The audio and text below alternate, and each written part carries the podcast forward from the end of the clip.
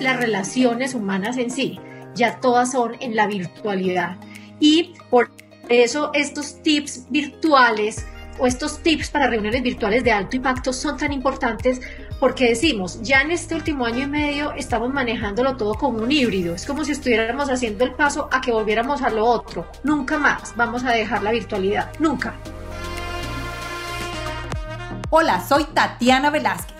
Cada semana dirigimos nuestras luces y toda la atención hacia una latina que con su inteligencia, talento y servicio está elevando nuestra comunidad y pavimentando el camino para las que venimos detrás. Ellas son innovadoras empresarias, científicas, celebridades, pero sobre todo heroínas del día a día. Sus acciones, valentía y dedicación nos dicen en voz alta que como mujeres hacemos la diferencia y hoy pueden ser tus mentoras. Bienvenidas a Latinas Mastermind. Hola a todos, ¿cómo están? Bienvenidos a Latinas Mastermind. Hoy tenemos con nosotros a Marcela Baena por segunda vez en nuestro podcast. Bueno, para ustedes es la tercera, porque este sería el tercer episodio con Marcela y voy a decirle a ella algo que ella no sabe. Marce, tus dos episodios, el episodio número 4 y 5 más escuchados en toda la historia de Latinas Mastermind. No te puedo creer que es esa dicha. ¿en Sorpresa, sí, claro. Y ahí nos damos cuenta todo lo que la gente busca y de esas cosas que uno dice, no, pero pues ya hay muchos cursos de hablar en público y no sé qué. no, todo el mundo todavía lo necesita. ¿Cómo será que yo veo cursos de hablar en público y los quiero hacer? Bueno, ahí está. Todos tenemos esa necesidad diario como de mejorar, mejorar, mejorar. Cuando uno siente que se está cogiendo una muletilla por un lado, uno dice, si a mí nadie me la corrige, necesito a alguien que me la corrija es muy importante, pero me alegra mucho. Ojalá nos vaya bien con este. Claro, no, nos va a ir muy bien. Bueno, ya escucharon esta voz y los que no reconocen esta voz van a ver un pedacito de las fotos de ella en nuestro Instagram, arroba latinasmastermind.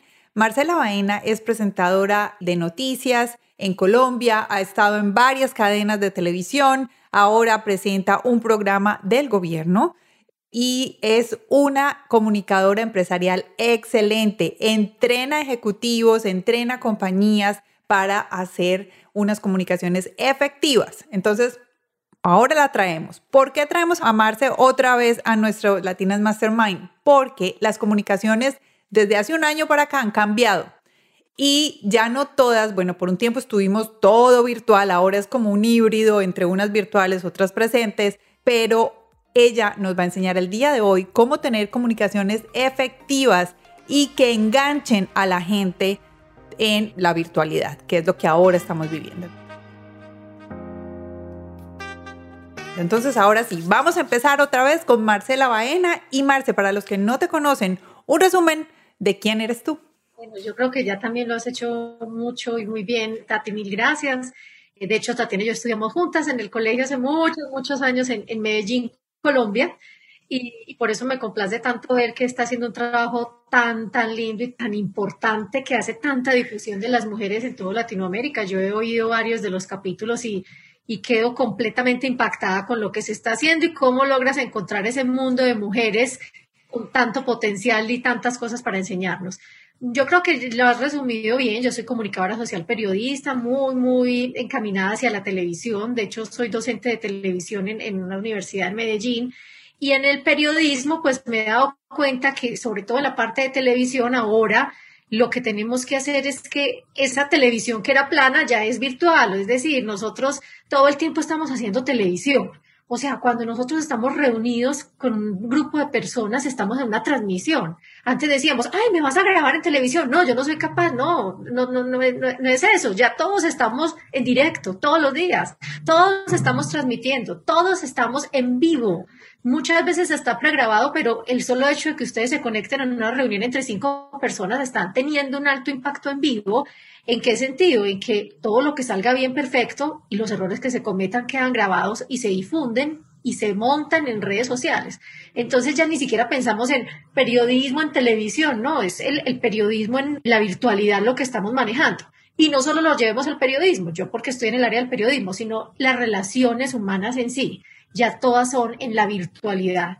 Y por eso estos tips virtuales o estos tips para reuniones virtuales de alto impacto son tan importantes porque decimos, ya en este último año y medio estamos manejándolo todo como un híbrido. Es como si estuviéramos haciendo el paso a que volviéramos a lo otro. Nunca más vamos a dejar la virtualidad. Nunca.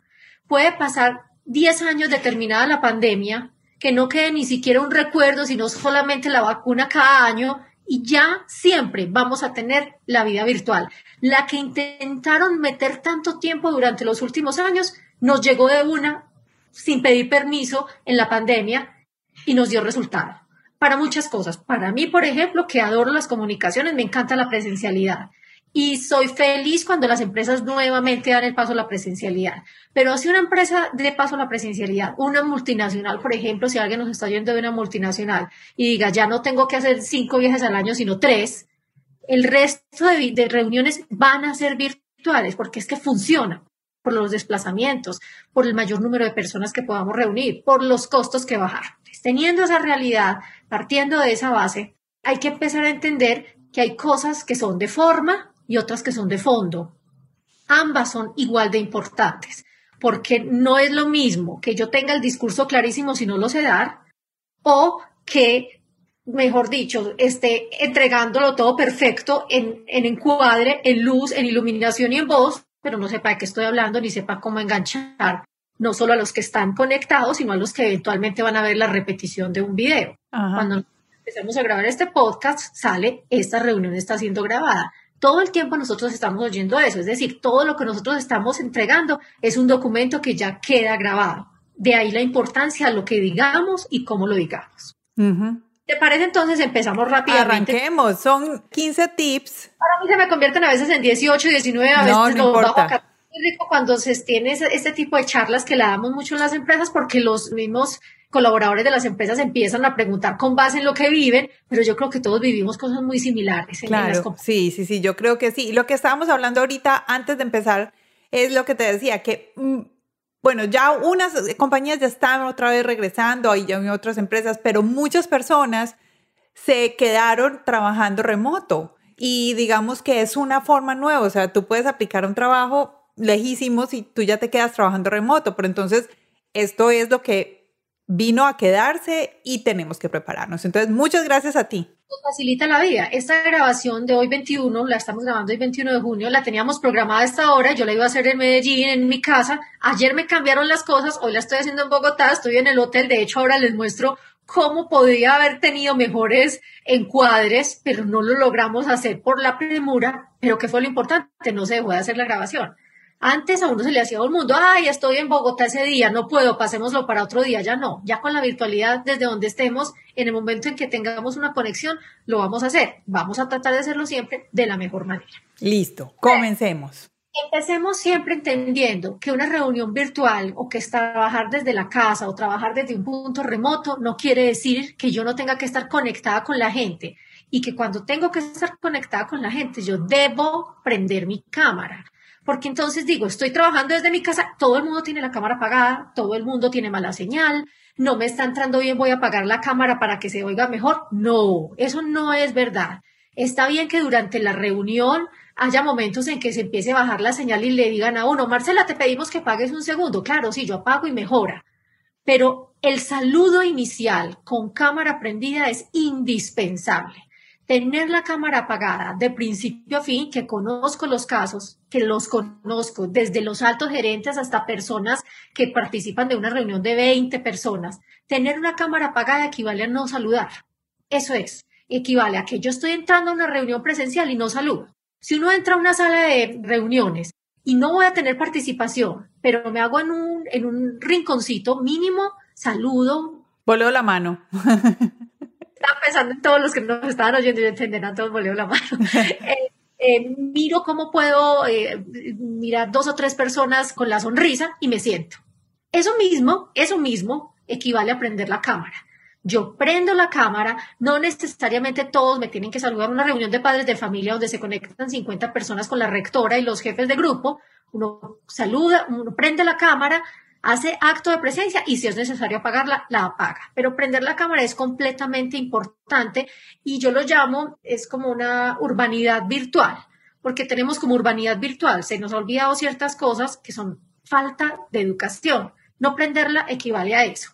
Es un segundo y para ello yo tengo que estar preparado para prender mi cámara, porque si yo estoy en mi casa y después de la reunión de las 10 voy a hacer ejercicio, yo tengo que estar vestida de, para la reunión de las 8 de la mañana. A las 10 me cambio. Es como si yo estoy en mi empresa y al mediodía salgo a hacer ejercicio. Yo llevo la ropa en una mochila y me cambio. Pero no, la gente ya es de ropa deportiva, el termo, una cola alta y resulta que estoy representando la parte de mercadeo de una empresa que está en una reunión importantísima con varios países.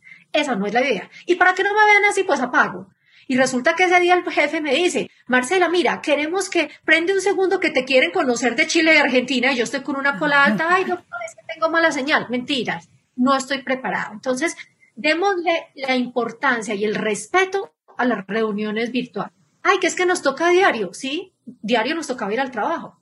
Sí, ay, es que es para conectarme 20 minuticos, sí. Vos ibas a veces a un café 20 minutos con alguien, es lo mismo es entender que aquí simplemente el modo de transmisión es una pantalla, pero la importancia de la reunión es la misma que si fuera presencial. Además que prender la cámara te da una conexión inmediata.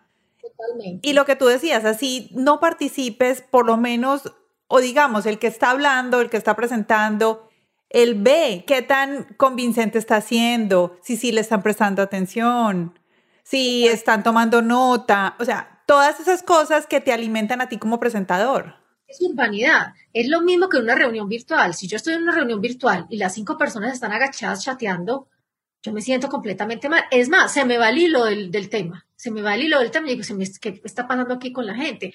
O se ríen dos personas y estos están chateando entre sí y yo estoy hablando de otra cosa. Es lo mismo. Es el mismo respeto. Es el mismo respeto por el otro. Ok. Cuando tenemos las reuniones, siempre tenemos la oportunidad en las plataformas de renombrarnos. ¿Qué quiere decir?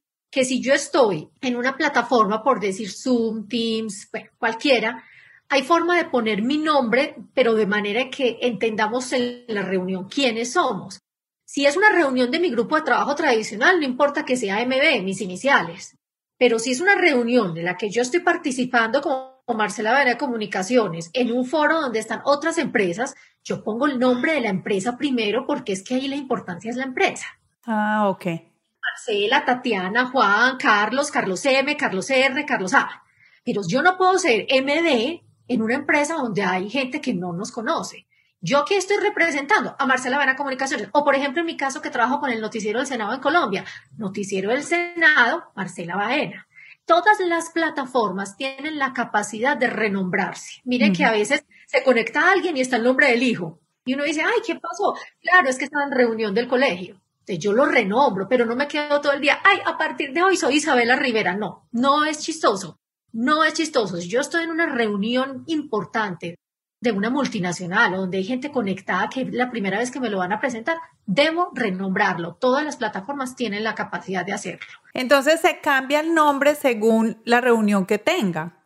Claro, claro, es eso, es, es eso. Es, es decir, equivale a que yo tenga como una escarapela. Mire que uno a veces llega con la escarapela y entonces uno, cuando no conoce a la persona, uno le mira el nombre y le dice, Tatiana, bueno, qué rico que me haces esa pregunta, pero porque le vi la escarapela.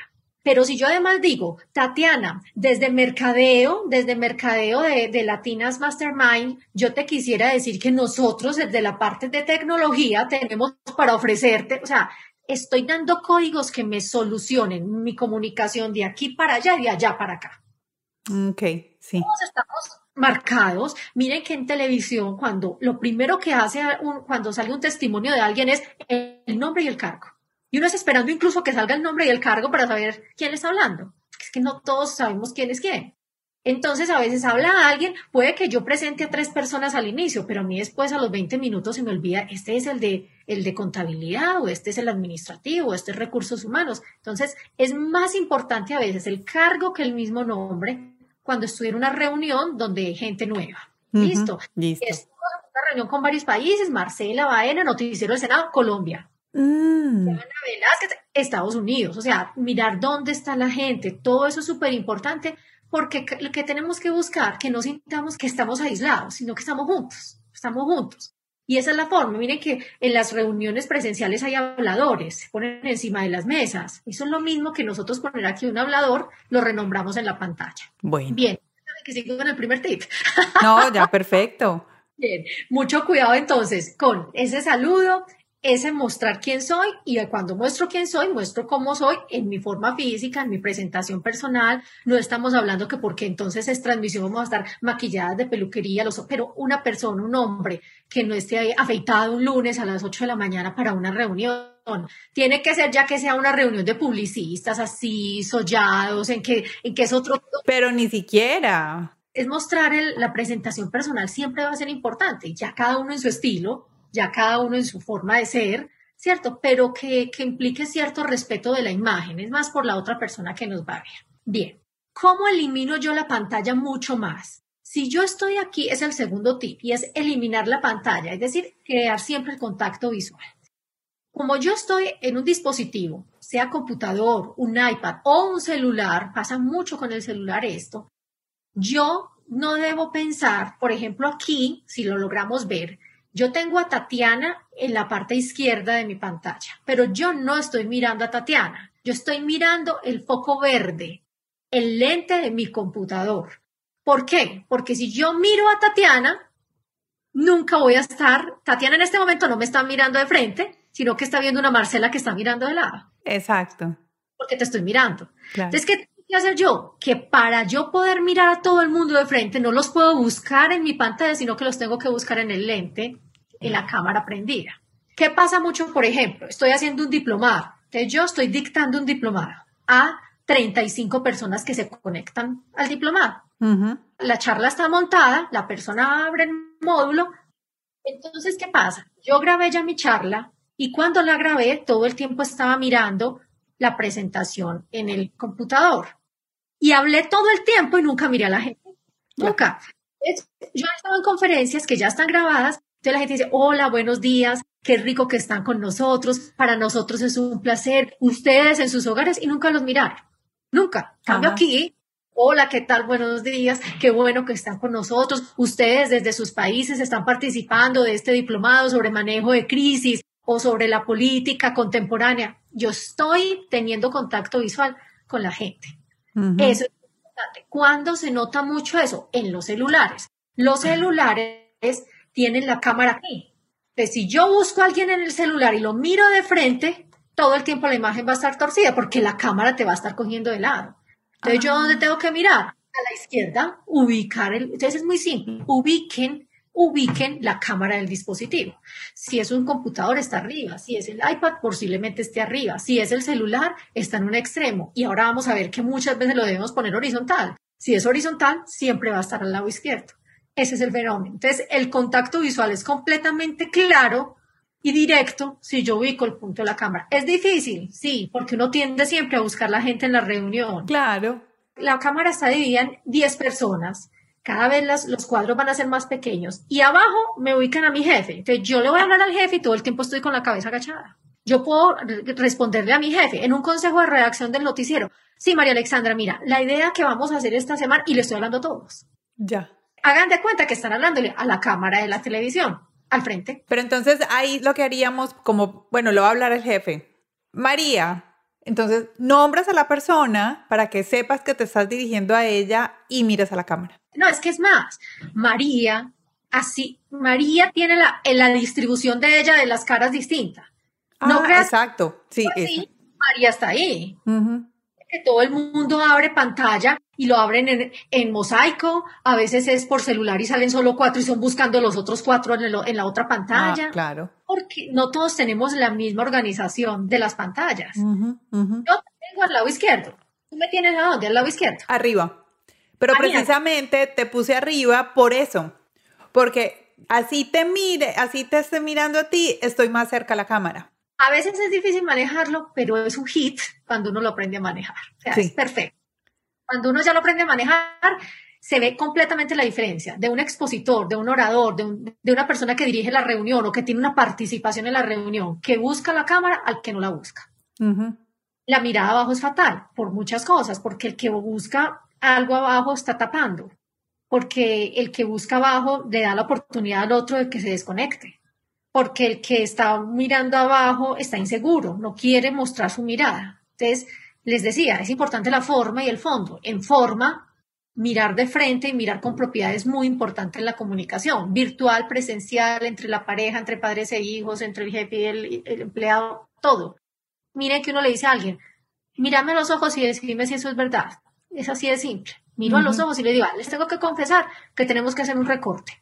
Pero estamos trabajando en eso. Pero si yo para hablarles del recorte me volteo, esto pues la empresa se acaba dentro de dos semanas. ¿Sí me entienden? Sí. Es muy importante el contacto visual en la comunicación. Y en los Marce, pero entonces mira, por ejemplo, en mi caso, cuando dices mirar para abajo, yo siempre tomo nota. Pero yo siempre, digamos que desde que estamos grabando el podcast, siempre digo, yo, cuando miro para abajo, te estoy prestando atención, le estoy tomando nota. O sea, digamos, lo aclaro. No hay necesidad de aclararlo. Ajá. Uno sabe cuando está cogiendo el celular para mirar un dato que te voy a entregar. Y uno sabe cuando está chateando porque la persona está ida. Si yo aquí estoy hablándote, yo aquí tengo mis notas de esta charla. Claro. Y eventualmente he mirado, he mirado cuántas veces, tres o cuatro veces, no pasa nada porque vuelvo al contacto. El Ya. problema es la mirada baja, el problema es un testimonio leyendo aquí sin mirar la cámara. Eso no tiene sentido. Sí, no. No tiene sentido que yo no los mire. Sí, claro. Y es más, vamos a ver que hay muchas otras formas de salir de la monotonía donde necesariamente no vamos a poder estar mirando a la cámara. Eso ya lo vamos, lo vamos a ver más adelante. Listo. Tercero, aunque la reunión sea virtual, aunque creamos que solo está saliendo nuestra cara, nuestro pelo, nuestras gafas, nuestros aretes, la corbata del hombre, el cuerpo habla, habla lo que ustedes no se alcanzan a imaginar. Es más, gracias a Dios habla, porque si no, esto seríamos como unos dummies sentados, unos muñequitos, como los muñequitos, pues los avatares. Claro, sí. Entonces, ¿cómo vamos a buscar que nuestro cuerpo hable sin necesidad de que tengamos un plano abierto, tipo noticiero parados en un video wall entregando cifras? Nos debemos cerciorar de que al plano, que es el plano, el, el cuadro que alcanza a salir de nosotros, o sea, todo el encuadre que alcanza a salir de la cámara cuando nos conectamos, que en el plano entren los hombros y el antebrazo. Con que entren los hombros y el antebrazo, Ah, nuestro cuerpo va a hablar. ¿Por qué? Porque cuando yo ya hablo, la mano entra. Sin necesidad de que yo tenga que tener todo el tiempo las manos, la cintura, un encuadre rarísimo o estar completamente lejos, entonces ya empiezo a verme distinta. No. Si yo en el cuadro tengo hombros y brazo y antebrazo, el plano está correcto. Y que arriba me sobra un poquitico, eso se llama aire, entre mi cabeza y la parte superior de la pantalla. Ese aire se necesita siempre. Ajá. Y este espacio aquí abajo se necesita siempre, porque se supone que debe ir quién soy, el nombre mío, si de pronto este testimonio lo copian para un noticiero de televisión o para un documental, debemos poner aquí los nombres. Por ejemplo, ahí corregiste tu Sí, aire. sí. ¿Qué no puede pasar? La cabeza que habla. No, no, no, la cabeza que habla es muy dura, porque además, uno no es solamente una cabeza. Entonces, la cabeza que habla es asustadora, es intimidante. Cada rato vemos a veces testimonios en televisión así. Entonces, es un ministro entregándonos un testimonio así y uno dice, ¿qué es esto? Los ojos que hablan, las gafas que hablan. Yo soy muy preocupada por la cabeza que habla, porque es que somos cuerpo. Y miren que aquí el solo hecho de que yo esté hablando, no se me alcanzan a ver las palmas de la mano, pero, Pero- estoy hablando. Claro, y te estás expresando y yo me doy cuenta cuando ya estás moviéndote. Yo les digo, no es posible que sigamos cometiendo el mismo error. Y mi cuerpo habló. Sin necesidad del plano abierto donde yo diga, no es posible, no hay necesidad de tanto. Simplemente es un simple movimiento, pero el plano tenía mis hombros y mi antebrazo. Y con eso tuve. Ok. Espacio que no vaya a ser nunca del tamaño de dos cabezas. O sea, aquí no puede caber otra cabeza de Marcela, porque ya sería exagerado aire. Entonces, es Ah, un poquito, es casi que la mitad o una tercera parte de mi cara lo que debe quedar arriba. Bien. ok. Hoy, repito, estoy perversamente enfocada porque acabo de llegar y me entregaron aquí la habitación del hotel y como pude me senté y no quería retrasar más las grabaciones porque sé que hay otras. Pero si nos ponemos a, a pensar en el encuadre y en lo que estamos entregando, hay una cosa que se llama iluminación. Luz y contraluz. ¿Qué es lo ideal? Si ustedes están viendo este pedacito de la grabación, Tatiana está perfectamente iluminada. ¿Por qué? Porque Tatiana tiene la ventana de frente. Eso es luz, eso es luz. Yo estoy con la ventana de lado, no sirve sirve así. O sea, lo hice intencional para que ustedes entendieran. no debería ser así. Yo debo buscar siempre que la luz me entre de frente. Esta luz que me da al frente es natural. Y la luz día es la mejor iluminación que uno puede llegar a tener. Ya cuando tenemos una grabación de noche, tenemos eh, aros de luz que nos iluminan, que se nos quedan viendo en las gafas y en el ojo, pero bueno, es eso nada. Pero esta luz natural, la luz natural y la luz día siempre va a ser la mejor. ¿Qué tenemos que empezar a buscar? Que no puede salir en un fondo, menos para una reunión empresarial, la cama. Yo creo que para ninguna reunión, una cama. Pero en cuanto a luz, esta es la luz ideal. ¿Qué es lo que pasa? Esta es una muy mala iluminación con luz detrás, de lado, y esta es pésima, porque esta es la ventana atrás. Esta luz no nos sirve. Esta luz, de hecho, es, miren, casi que completamente contraluz. No se le ve a uno la cara. Es casi que cuando estamos haciendo una entrevista, pues de alguien que no quiere que lo vean. Ah, Entonces, mucho con las ventanas. La iluminación en una reunión virtual de 15 personas hay 8 en contraluz. Siempre hay 8 en contraluz. Siempre. ¿Por qué? Es que no me dejaron sino este huequito en la casa. Ay, es que mis hijos me sacaron. Siempre además hay una disculpa. Entonces, listo, perfecto. Hoy estoy aquí, hoy tuve mi disculpa, acabé de llegar. Pero si yo voy a entregar una conferencia mañana a unas personas que realmente es una conferencia, no un podcast, sino un webinar, por ejemplo, yo no puedo estar sentada aquí. Esto me aguanta para un podcast, pero no para un webinar, ¿cierto? La iluminación es clave porque yo necesito tener todos los elementos que me estén comunicando además de lo que estoy hablando. Marce, ¿qué tal de el background? O sea, la parte de atrás, que decías la cama, mucha gente pone estos filtros que son cocinas o que son fotos. Hablar de esos fondos virtuales. Ah, bueno, listo. Entonces, el fondo natural es perfecto.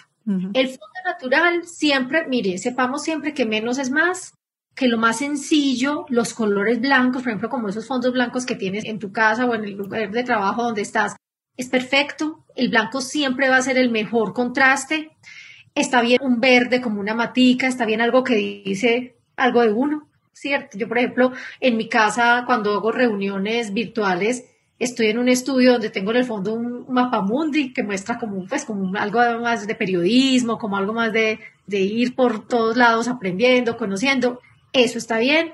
Si yo soy amante del rock y pongo la foto de atrás con un grupo de rock. ACDC, de Flepar, Poison. Puede ser ACDC, me encanta ACDC, pero de pronto esa no es la foto ideal para yo estarles hablando de elementos virtuales porque la gente todo el tiempo va a estar entretenida con el fondo. ¿Qué pasa en, los programas de televisión? O sea, eso es básico. Insistimos, es que estamos en una transmisión. Entonces busquemos cuál es el fondo ideal. Algo que nos llame la atención y que, por ejemplo, entendamos que si estamos aquí en una reunión, pero si eventualmente nos graban y nos sacan, tenemos que tener mucho cuidado con los fondos, qué efecto producen en nosotros. Por ejemplo, Tatiana, córrete unos dos centímetros a tu izquierda. Ahí, la mata tuya parece una flor en el pelo. Ah, sí. No, y esta, mira, esta me sale del hombro. Esta te sale del hombro y el búho te sale del, del codo, ¿me entiendes? Sí. Hay que tener mucho cuidado con esos fondos porque a veces es bueno reírse, pero a veces no. Entonces, yo tengo unas fotos muy, muy interesantes que entrego en las conferencias, que lástima que aquí por este formato no las podamos compartir, unas que son de personalidades públicas, las he cogido en los noticieros, entonces de pronto quedan, ah, esta se está riendo de ellos y realmente no. Es confidencial, lo muestro en la charla, pero es más para que entendamos. Por ejemplo, teníamos a alguien de una empresa del Estado y salía, el logo de la empresa le quedó de sombrero como del Papa, porque en vez de pararlo al lado del nombre, lo pararon de frente. Entonces decía, el nombre de la empresa, ay, lo van a entrevistar, parece aquí. Entonces él tapó el nombre de la empresa y el logo, que era como un circulito arriba, le quedó de, parecía el Papa. El iluminado. no salió ni el nombre de la empresa, ni salió bien él, y todo el tiempo uno se ríe. Como cuando los hombres salen como si tuvieran unos cachos gigantes o unos aretes gigantes o parecen como con rayos, entonces parecen como rayos y centellas. Esas cosas que parecieran que no tienen importancia distraen el mensaje. Entonces uno habla y el otro se ríe y el otro le chatea, ve, mira, le salieron cachos al jefe. Esas cosas no aplican. Y vuelvo e insisto, no importa si en una reunión de comité de los lunes pasa eso, uno le dice, eh, Tatiana, correte que parece esta cosa. Pero si yo estoy en una transmisión o en un webinar, volvamos al caso, al que soy invitado con que después se van a conectar otras cinco personas en un panel, por ejemplo, yo ya he estado todo el tiempo con un fondo inadecuado. Entonces, para mí, para Marcela, lo ideal es un fondo plano, donde de pronto haya uno o dos elementos que le den un toque de identidad. Ahora, si es una oficina donde sale el logo empresarial, está perfecto porque lo debo ubicar a un lado mío. Vuelve y juega, no voy a tapar el logo con mi cabeza, voy a utilizarlo al lado mío. Hace las veces de un wipe. Para los que no saben qué es un wipe, un wipe es como una ventanita gráfica a la izquierda o a la derecha de quien está en una pantalla. Cuando un presentador está dando una noticia, sale una imagen a la izquierda y pone inundación. Eso se llama wipe. Me da información adicional al que estoy contando. Si yo estoy, soy gerente de un banco y me sale el logo del banco al lado derecho o izquierdo mío, es información adicional que es perfecta. ¿Qué pasa ahora? Los fondos virtuales. Yo personalmente no comulgo con ellos, no me gustan, por muchas razones. La primera, porque eso se hace bajo un croma, es decir, un croma es una imagen verde donde uno sale cromado, es decir, ponen la imagen sobrepuesta de uno en una imagen que ya existe. ¿Y qué pasa? Que ponen la imagen de uno en silueta en cierta parte de la, de la imagen de la plataforma. Pero, por ejemplo, en este caso, si yo tuviera un croma atrás de San Francisco o de unas montañas, si yo levanto esta mano, esta mano se me desaparece. Queda metida en las montañas, queda cromada. Esta otra mano se me desaparece. Todo lo que salga de mi silueta, o sea, lo único que dejan libre es la silueta, pero el resto toda es la fotografía que yo escogí de fondo. No, igual si muevo la cabeza así. Se le desapareció una oreja, se le las gafas. Entonces, ¿qué pasa? Hay unos muy buenos cromas, pero hay unos muy malos. Entonces, la persona es hablando, se le va la mano y se le pierde y es para mí es un distractor, para mí. Hay empresas que definen tener cromas. Ustedes dicen, nosotros somos una empresa de transformación digital, todos, absolutamente todos los empleados van a salir con el croma de la empresa, que además le hacen un diseño súper lindo, le ponen como si fuera un backing de oficina, un módulo, el logo. Si es una orden, no hay nada que hacer, no hay nada que hacer. Pero entonces, si yo tengo un fondo virtual, debo tener en cuenta que si me muevo mucho, todo lo que salga de mi silueta se va a desaparecer y se ve raro. Toman agua y se desaparece como en el, chavo. Yo creo que sí, todos los que están oyendo este podcast conocemos al chavo. Todos.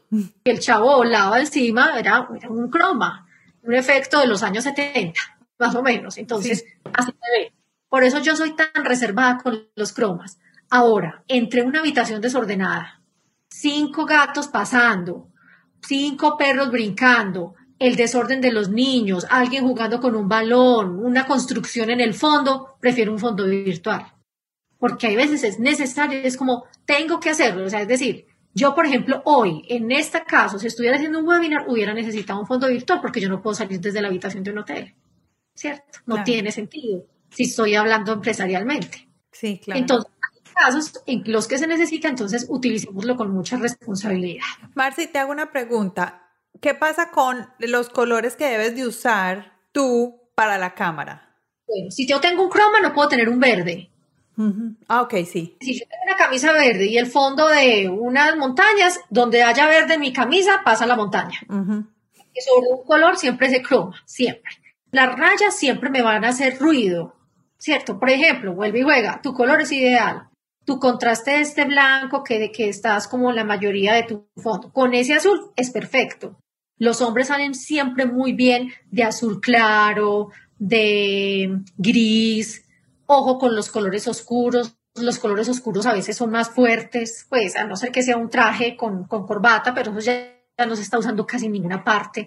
Tiene que ser algo demasiado de alta jerarquía o un evento ya de presidencia a bordo pero normalmente los colores claros ayudan mucho. Los colores claros en las mujeres nos hacen ver más jóvenes.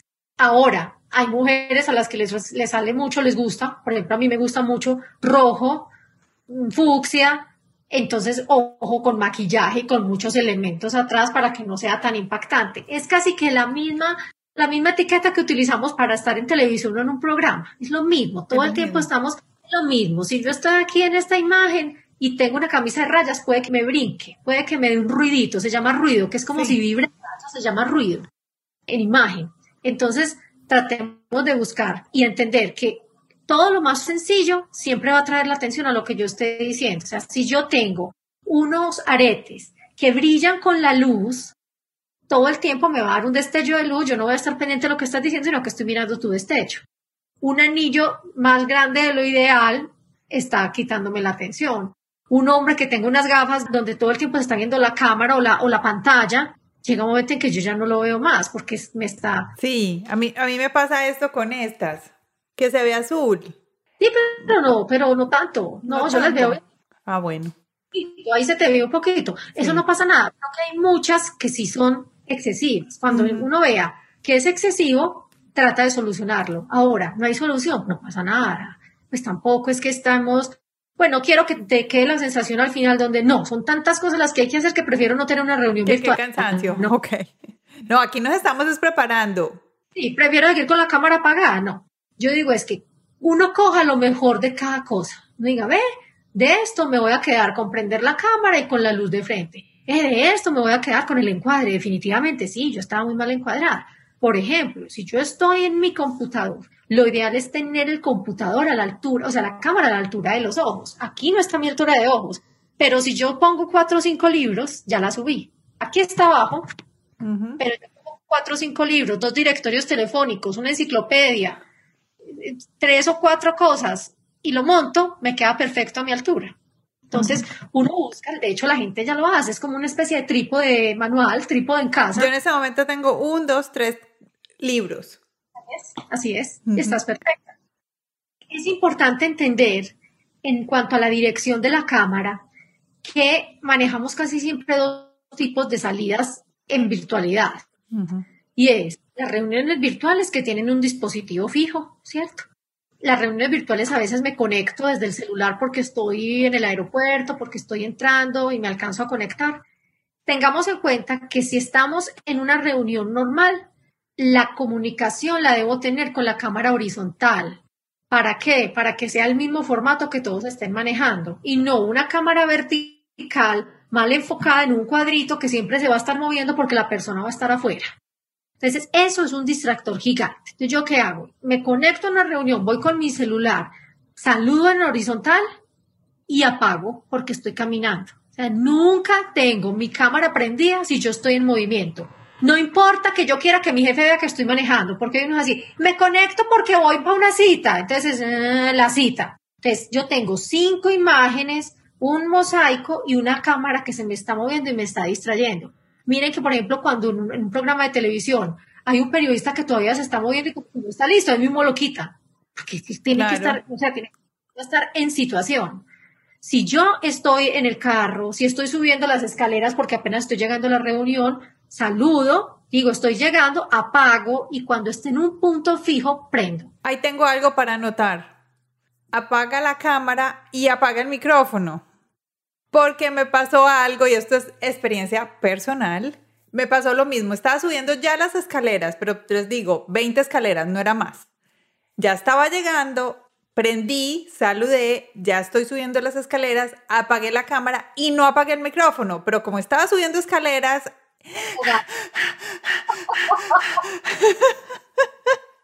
además, ¿no? Claro, horrible. Y todo el mundo, Tatiana, el micrófono. Tatiana, ¿tú dónde andas? No, eso es gravísimo, eso es gravísimo. De hecho, es preferible decirle a una persona dos veces, prende tu micrófono, apaga el micrófono.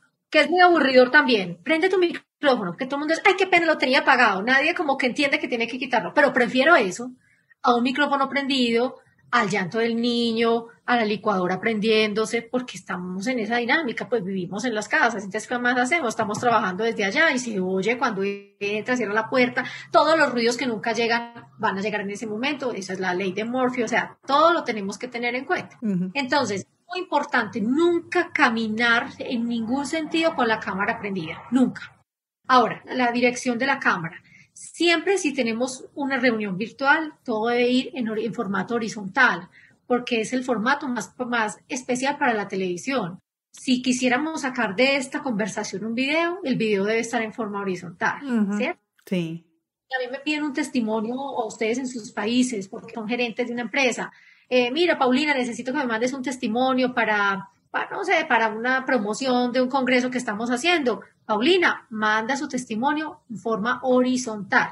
Ahora, si es para montar en redes sociales, en Facebook, en Instagram o en Twitter, pongo la cámara vertical. ¿Por qué? Porque las redes sociales uno las lee así. Entonces, el video para Instagram es con la cámara vertical. El video para Twitter es en forma vertical. El video para Facebook es vertical. El video para un programa de televisión es horizontal. El video para un programa institucional es horizontal. Para YouTube es horizontal. Para YouTube es que YouTube es televisión nata. Pues. De hecho, hay muchas cosas en Facebook que se hacen horizontal. Pero vos consultas tu Facebook en el celular. Entonces, es muy probable que te sirva más el, el vertical. Ahora, ¿qué haces también? Preguntar. Listo, ¿para qué es el testimonio que necesita? Eso es como mm. si les piden adicional. Estamos en las reuniones virtuales, que es lo que nos convoca hoy todo el tiempo. El iPad horizontal, el celular horizontal y obviamente el computador ya nos da un formato horizontal. Ok. Listo. Listo. Yo creo que hablar pues del, del, micrófono apagado y prendido, yo creo que ya, ya lo hemos entendido, ya son tantas las lecciones que hemos tenido en año y medio de estar encerrados y de todo lo que nos ha tocado vivir y conocer.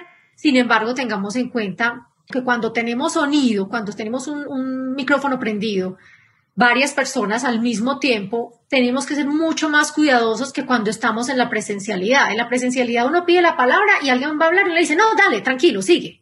En la virtualidad es muy difícil porque se genera un efecto de muteo. ¿Qué quiere decir? Que si cuatro personas están conectadas con los micrófonos prendidos y sin querer una está hablando y la otra le interrumpe, no es como cuando estoy en un salón de reuniones que incluso pueden hablar al mismo tiempo en una pelea. No, aquí se mutea, aquí queda en silencio. Una persona está hablando por el canal que todos estamos oyendo. Si la otra persona habla, no se oye ni la uno ni la dos. Sí.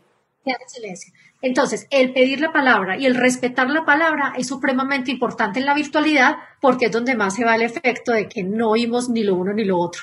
Ese es muy importante. Entonces, es mejor tener apagado siempre que cuando a mí me den la palabra el director de la reunión, yo prenda. De hecho, uno ve cuando ya alguien se desmutió y uno dice, ya va a hablar. Si todos están con el micrófono abierto, eso no lo va a manejar nadie. Eso no lo va a manejar nadie. Además, se nos van a filtrar los sonidos de todo el mundo, que nos va a hacer además un ruido o un efecto de mute. Marce, ¿y qué es mejor? ¿Utilizar tu propia mano para alzar la mano, quiero hablar, pedir la palabra, o con la manito de la, del Zoom?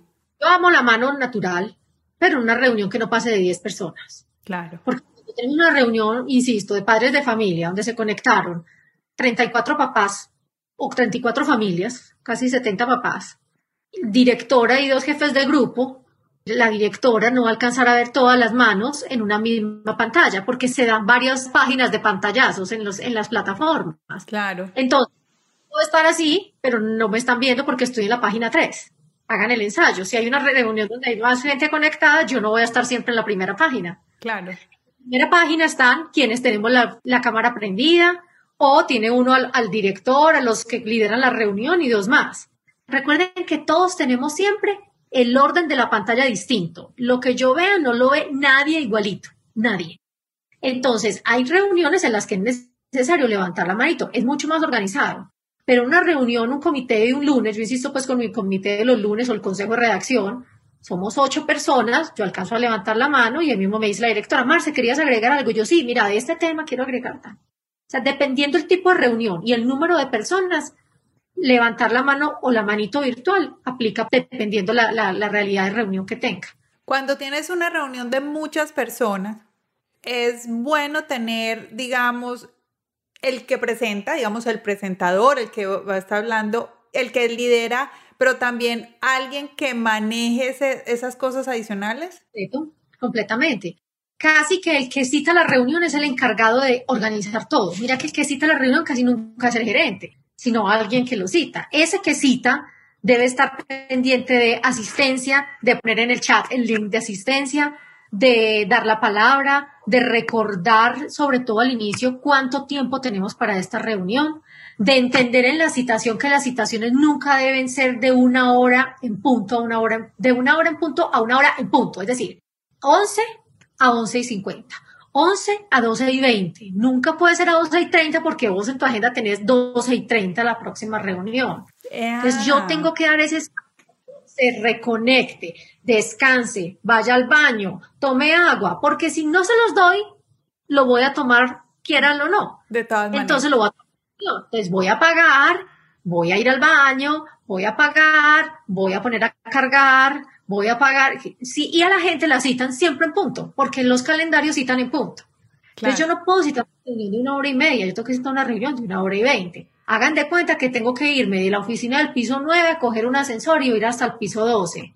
Yo tengo que entender que así yo esté sentado, yo necesito esos tiempos de desplazamiento mental, pues por lo menos, o desplazamiento de logística. Entonces, esa es otra cosa que no entienden las compañías. Quieren unas reuniones exitosas a las 8, a las 9, a las 10 y media, a las 12 y cuarto con almuerzo incluido y a las 2 otra reunión. No hay ser humano que tenga esa concentración ni cuerpo que lo resista. Exactamente, exactamente. ¿Por qué un congreso tiene coffee break? Porque es necesario el coffee break. No, vámonos tomando el cafecito y vamos hablando. No, es necesario el break porque la gente tiene que pararse. Hay gente que por la edad tiene que ir más al baño. O sea, uno no lo entiende ahora, pero ya casi lo entendemos. Sí, casi. Uno, uno no lo entiende, pero hay gente que se tiene que parar porque se encalabran las piernas y ya uno ahí deja de pensar, el oxígeno deja de subir. Es- son cosas que uno no se imagina. La espalda, la llamada de los hijos, el chat. Entonces, ¿qué prefiero? ¿Cinco minutos de chat o todo el tiempo yo así, vos hablándome, yo volteando la mirada y, y que estás viendo que estoy chateando? No, no tiene sentido. Vamos a ese. Norma perfecta, tip número, no sé en qué número voy. Vamos Seis, en. Lo que les quiero decir es que la chateada, el escribir con la mirada baja es más grave todavía que no saludar. Yo ahí sí prefiero que se apague a que yo tenga que ver a alguien, a la que yo, a una persona a la que yo le estoy hablando y tiene todo el tiempo la cabeza abajo. Esa es la norma más dura. Además, vuelve y juega. Yo ahí estoy viendo que estás escribiendo. Pero si vos me miras aquí, mira que estoy chateando. Es que el mismo movimiento en la mano se ve, o sea, el hombro se ve cuando No, uno y está el chateando. reflejo se te ven las gafas. No, no, es que es impresionante. Caso peor, estoy en la reunión con mi jefe. Le hago y todo hacia el jefe, como si estuviera parándole bolas. Miren, o sea, para ustedes que están oyendo el podcast no entienden, pero yo tengo la cabeza como haciéndole sí, como sí, claro, estoy muy pendiente, apago la cámara, vuelvo y lo prendo a los cinco minutos y sigo, ay, sí. Y resulta que mientras tanto yo estoy respondiendo correos. Y la gente le falta tanto tacto que mandan el correo porque se están desatrasando. Entonces, responden los correos y lo mandan. Y resulta que cuando el jefe ya llega después a la oficina y se sienta, ve que los, los correos los recibió a la hora de la reunión. O que tienen copia a la hora, o que le copió a otro compañero y le copió también a él porque el, porque el correo original venía del jefe. Resulta que yo estaba en reunión con mi jefe y estaba respondiendo correos. Eso Claro. es una de las desventajas, digamos, de la tecnología. Todo lo muestra. Las horas de entrada, la hora de salida, a qué horas envío, a qué horas hago el clic. Todo, todo. ¿Y qué me demuestra eso? Que no te estaba poniendo atención. Yo estaba en reunión. Entonces, no estuve ni aquí, ni estuve ni acá. Exacto. Ahí no hay productividad que vayas a tener sentido. Muy importante. Nadie, o sea, nadie se traga ya ese cuento. Sabemos muy bien que el 80% de la gente que apaga la cámara es porque no está pendiente de la reunión. Debemos tener la cámara prendida y debemos evitar chatear, a no ser que yo diga, miren, yo estoy liderando esta reunión, me están llegando unas preguntas por WhatsApp. Voy a dar paso a la primera pregunta y muestro el celular.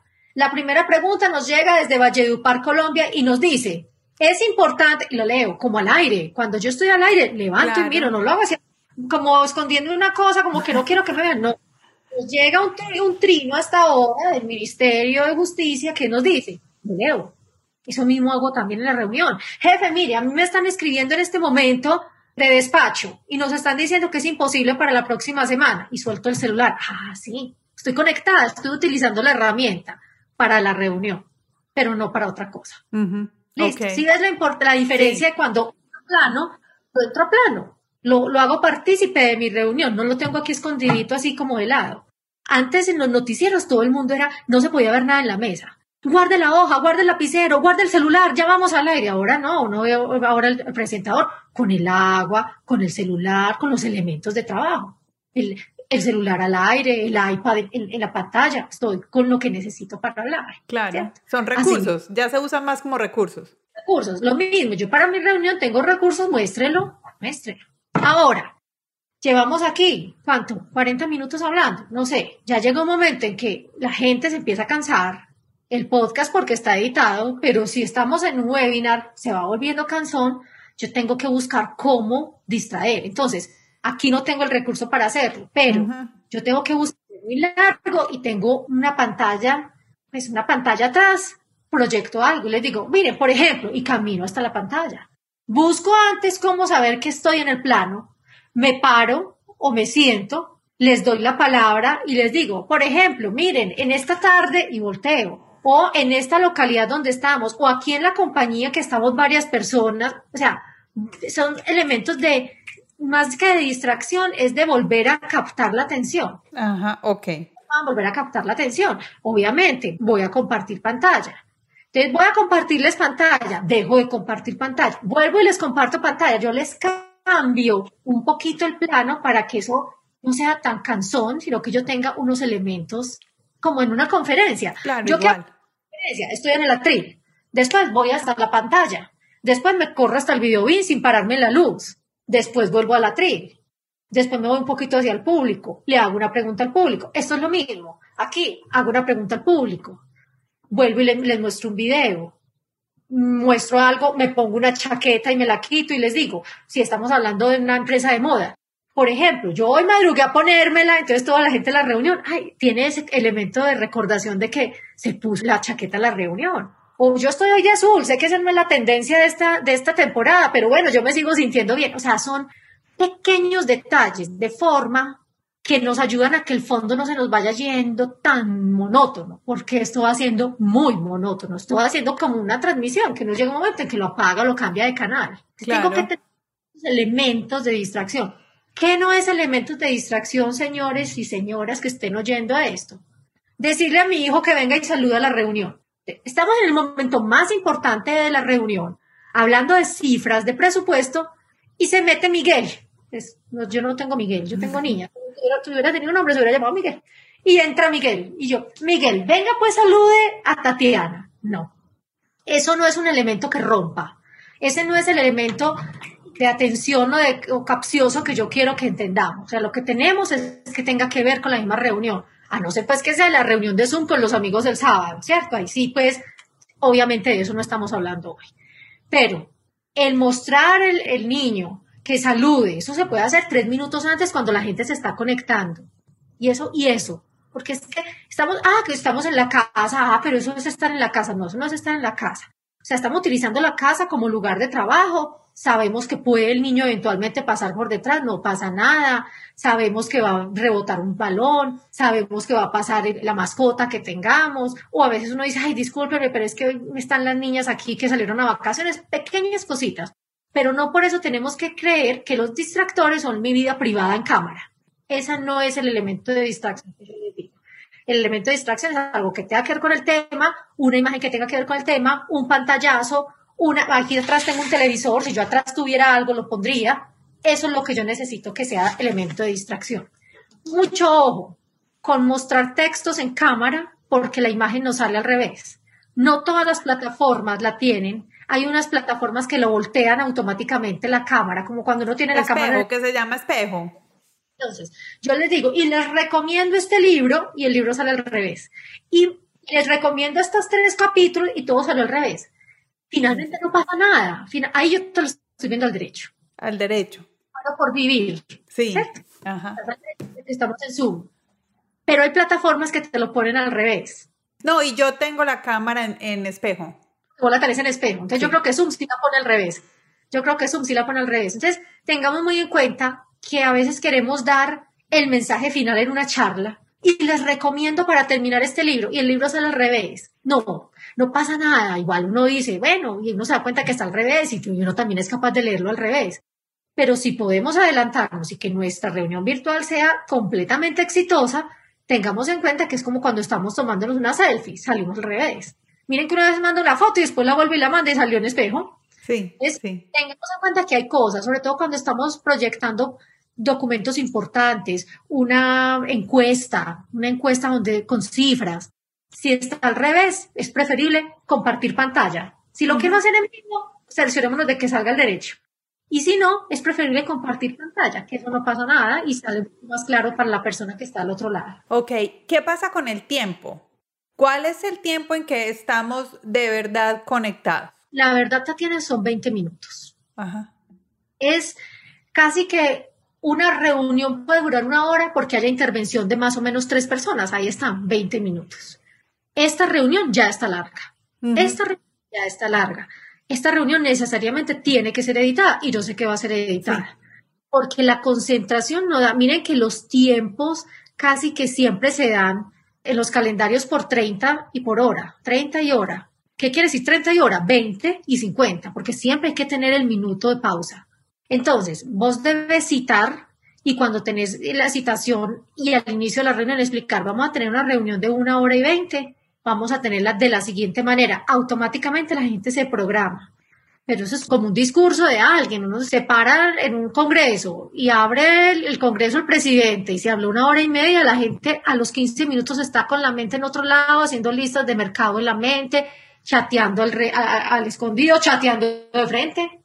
Sacan computadores. que yo presento congresos donde veo a la gente con el computador trabajando y yo en el escenario, yo digo, increíble que no estén parándole bolas al señor que está Claro, claro.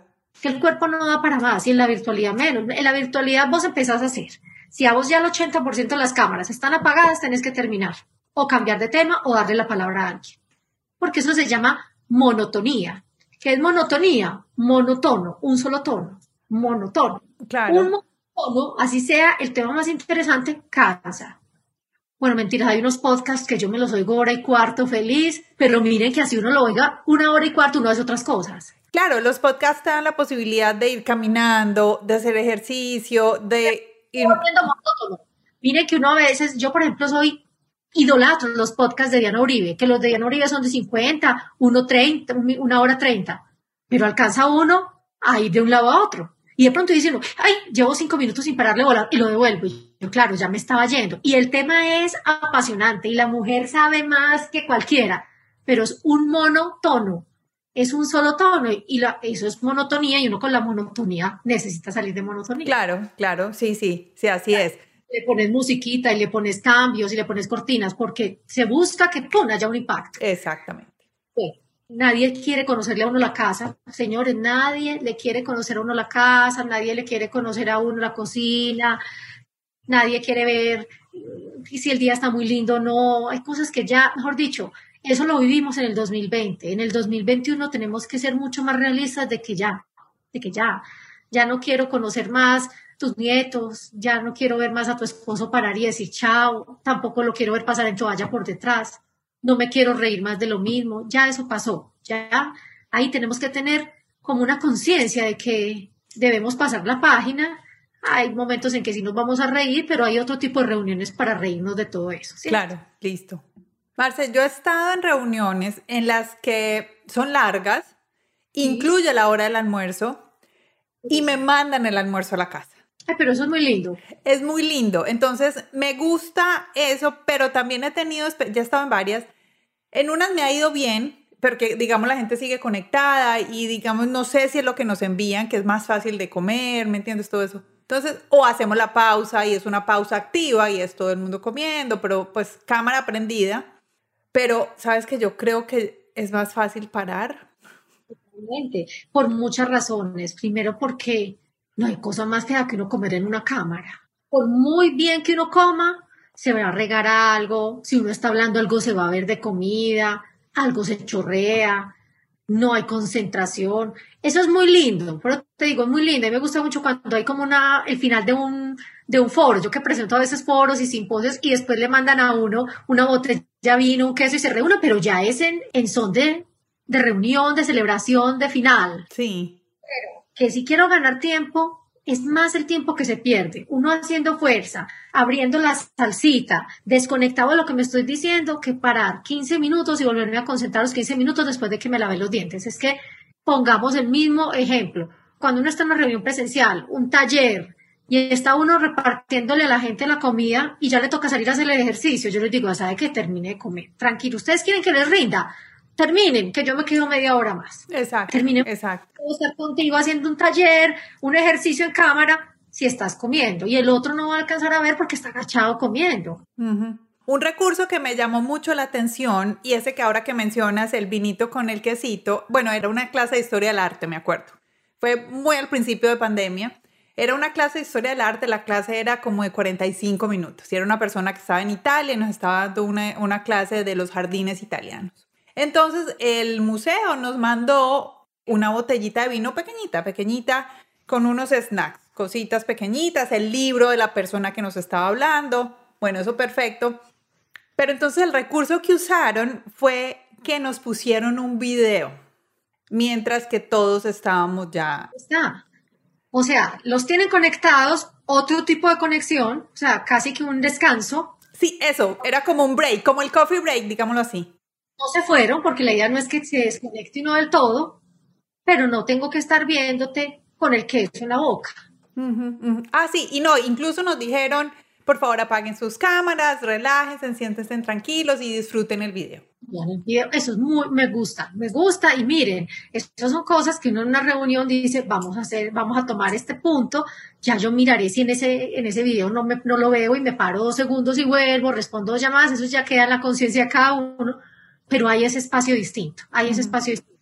A mí de por sí, la reunión de almuerzo presencial me parece dura, nunca me parece que va a ser tan provechosa como, como parar a almorzar.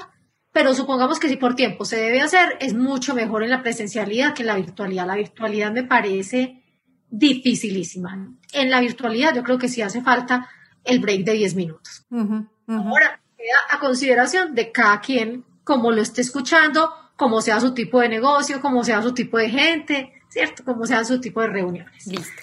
Bueno, ya estoy terminando. Miren, hay que estar pendiente qué puedo hacer distinto yo para que mi presentación sea atractiva, para que mi intervención en las reuniones sean atractivas, que uno dice, ya va a hablar esta, me dormí. No, que uno no sienta eso, que uno sienta que, que, estamos ayudándonos entre todos a que, a que las reuniones virtuales sean, como los llamamos al inicio, de alto impacto. Exacto, exacto. Y lo otro es tener muy presente, digo yo, es cuando tienes intervención o te abren el micrófono, es ser conciso. Sí, totalmente. que no hemos ido hoy. sí, no. Nosotras, no, pero yo creo que el podcast es, para eso. Pero, pero no, pero cuando te en una reunión que te abren el micrófono y yo, ay, esta ya va a hablar y pues ya, a dormir. Y lo dicen después de atrás para adelante. Y ya lo dijo, ya lo dijo. Le dicen, en un minuto cuéntanos y lleva cuatro minutos. No puede ser. No puede ser que uno se tome la palabra. Exacto tengamos siempre a la mano los datos más importantes de la reunión, es decir, esos datos que yo llamo en mis talleres de imperdonable olvido, que creo que se los alcancé a decir en el de expresión oral. Aquí también. Aquí está bien que ahí dice Tati Velázquez, pero es importante yo tener aquí al lado Latinas Mastermind. Es importante tener a qué país le estoy hablando. Es importante tener el presidente del país al que le estoy hablando. La situación que estamos viviendo, por ejemplo, si yo sé que voy a hacer un foro así sea de, economía o de transformación digital, pero voy a saludar a la gente en Brasil. Dios mío, yo debo tener en cuenta por lo menos, si soy el gerente de una empresa en Colombia, cómo está la situación en Brasil ahora, cómo está el COVID, porque si el presidente de la otra compañía, miren que esto ya es muy de fondo, si el presidente de esa compañía brasilera me habla un poquito triste o dice, y ya sabes que la situación está así, yo sé cuál es la situación que estamos viviendo.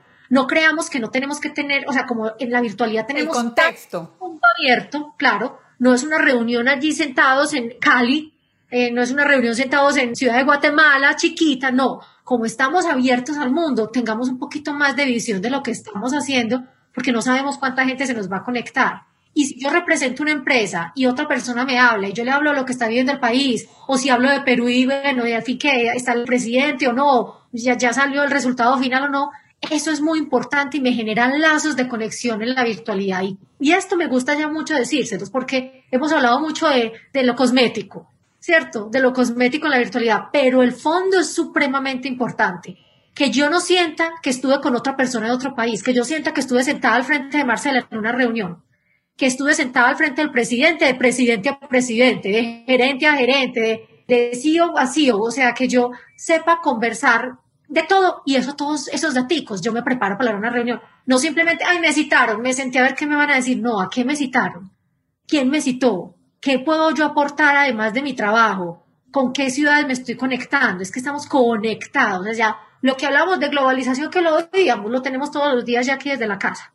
Entonces, tengamos en cuenta eso, que eso es muy importante.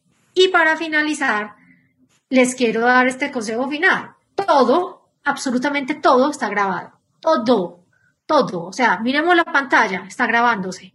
Lo que yo hable, cómo lo hable, el error que cometa, el buen apunte que tenga, el acierto que tenga, todo es grabado. O sea, la reunión se va a saber muy bien quién dijo qué, cómo lo dijo, qué actitud tomé cuando alguien dijo algo, queda grabado. Si mi compañero hizo una interpelación y yo moví los ojos como no era, queda grabado. Si dejo la cámara prendida, pues el, el audio prendido, mucho más queda grabado. Los gestos quedan grabados. El salirme, el entrar queda grabado. La hora de entrada y salida queda grabada.